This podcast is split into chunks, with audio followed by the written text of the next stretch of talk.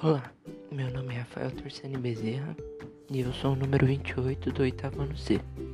Estou apresentando meu podcast sobre o livro O Sapato que Me Abre e eu escolhi fazer uma propaganda do livro.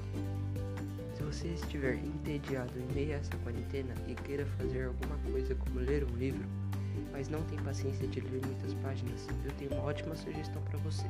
Leia O Sapato que Me Abre ele é perfeito para pessoas que gostam de uma leitura rápida da autora Silvia Ortoff, uma ótima escritora de livros infantis, publicado na editora FTD em 1985. O livro conta uma história engraçada entre Dona Velha, o gato Deodato, Velho Velho e o vira-lata Fedelho. O livro também brinca com as palavras. Você pode estar comprando ele na faixa de R$ 49,00 em sites famosos de compras ou você pode encontrar ele nos arquivos da biblioteca virtual.